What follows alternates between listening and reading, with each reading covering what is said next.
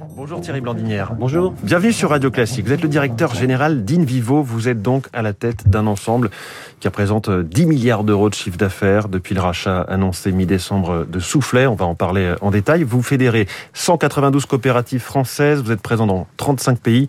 Et sur le plan humain, ce sont 12 500 salariés et 300 000 agriculteurs affiliés à vos coopératives. Nous sommes le 4 janvier, tout début d'année. Comment se présente-t-elle cette année 2022 dans les champs, euh, sur les marchés, dans les commerces alimentaires? Euh, bonjour à tous. D'abord, meilleurs vœux hein, et meilleurs vœux aussi à, à, nos salariés qui nous écoutent et puis à nos partenaires qui, qui nous soutiennent. 2022, on, chez Invivo, on le voit dans la continuité de 2021. S'il y a une crise sanitaire qui, qui, va perdurer, on le voit en début d'année. On espère que sur la fin d'année, ça sera beaucoup mieux. Cette crise sanitaire pourrait, pourrait se détendre. Mais surtout, on va vivre une période inflationniste importante. Et donc, pour nous, l'important, c'est de répercuter les hausses des matières premières euh, donc à nos clients.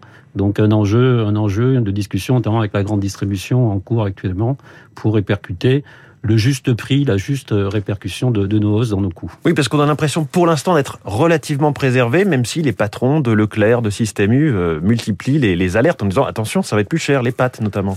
Oui, les pâtes vont être plus chères, tout va être beaucoup plus cher. Donc euh, il faut s'attendre à un pic inflationniste de l'ordre de 8 à 9 à 10 hein. il, faut, il faut quand même avoir ça en tête.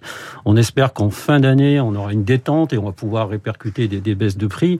Mais en tout cas, sur le début d'année, il est important de passer par cette étape de d'augmentation des prix. Alors, cette euh, cinquième ou sixième vague, le variant Omicron, ça vous touche euh, indirectement par la filière restauration?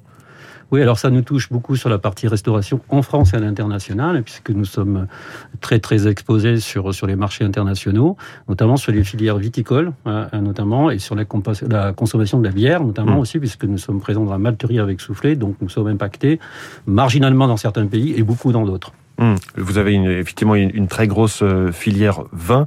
On va en parler. D'abord, vous parliez de la malterie. Vous avez racheté Soufflet pour 2,2 euh, milliards d'euros. C'est l'un des plus gros meuniers européens. C'est pas meunier Tudor. Hein. C'est vraiment là, on est dans des entreprises gigantesques. Un nouvel ensemble qui pèse 10 milliards, je le disais. Quelle est la, la logique derrière ce mariage euh, avec Invivo? D'abord, c'est de créer un champion européen pour promouvoir une nouvelle agriculture plus durable, de donner les moyens de financer plus d'innovation, plus de nouvelles technologies, plus de digital, de promouvoir une agriculture de précision et d'aider les agriculteurs à améliorer leurs revenus. Et de reconnecter aussi le consommateur et l'agriculture. Donc c'est notre enjeu, c'est une ambition euh, très importante qu'on se fixe pour les dix prochaines années. Et grâce à la taille de ce nouvel ensemble, nous sommes maintenant en capacité de pouvoir financer ces, ces opérations euh, de transition agricole et alimentaire euh, appelé par, par tous les citoyens. C'est ça, ce que ça vous permet, c'est le, le financement. C'est le financement, et c'est aussi la capacité à se mettre en position d'exporter et d'être beaucoup plus puissant à l'exportation des produits français et des produits européens dans le monde entier, de rivaliser avec nos grands concurrents américains et chinois. L'un de vos objectifs avec ce mariage, c'est de devenir euh, leader mondial dans plusieurs domaines, dont le Malte. Euh, Parlez-nous-en un petit peu. Euh, derrière, l'opportunité qui est derrière, c'est cette très bonne santé du marché de la bière. Oui.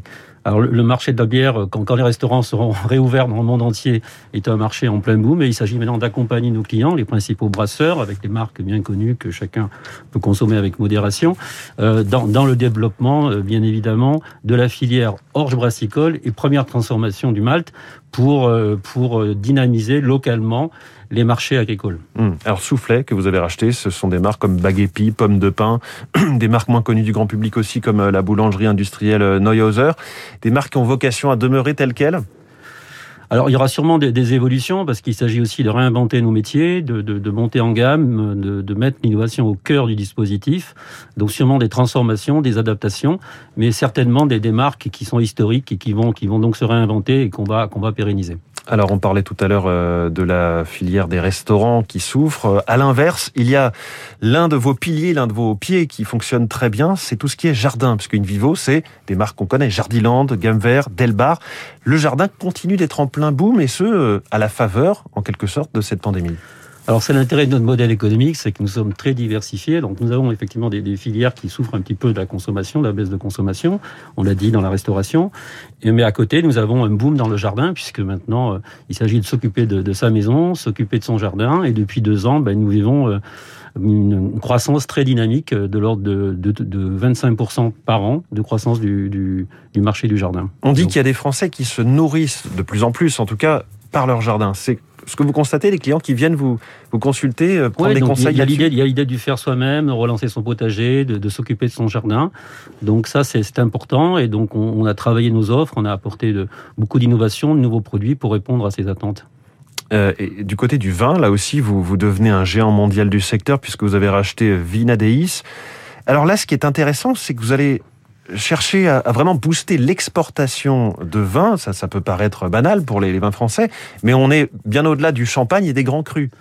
Oui, parce que quand on regarde la balance commerciale française, euh, on, s'aperçoit que les vins et spiritueux fonctionnent bien, mais quand on analyse précisément les catégories, donc certes le champagne fonctionne bien, certes les spiritueux fonctionnent bien, par contre ce qu'on appelle les vins tranquilles sont en, recul, en perte de marché dans le monde, et les vins français ont besoin de repartir à la conquête de ces parts de marché perdues.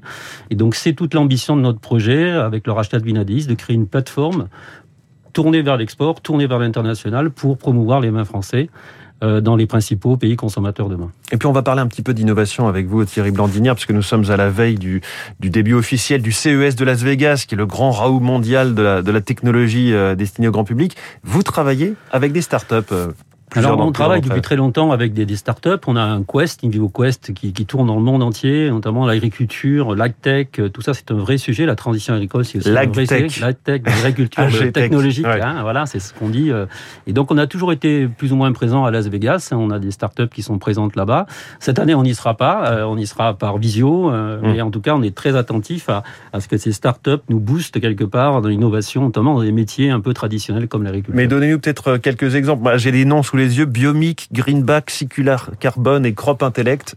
Alors, Greenback, c'est tout l'enjeu de, la qualification des sols. Vous savez, on parle de transition agricole, donc il s'agit de démontrer que l'agriculture, c'est une solution au réchauffement climatique, oui. développement durable, et donc de mesurer la, profondeur et la qualité des sols est importante. Et Greenback est une start-up qui nous propose des solutions pour mesurer la biodiversité dans les sols et la capacité à ces sols de capter du carbone. Et donc ça, c'est un enjeu euh, pour le futur très important. Thierry Blandinière, directeur général d'Invivo. Merci beaucoup. Merci beaucoup. Invité du Focus Echo de Radio Classique. Bonne journée. Il est 6h53. Loin du tumulte de Las Vegas, on va parler de radar. Non pas contre la vitesse, mais contre le bruit excessif des véhicules. C'est la chronique 3 minutes pour la planète.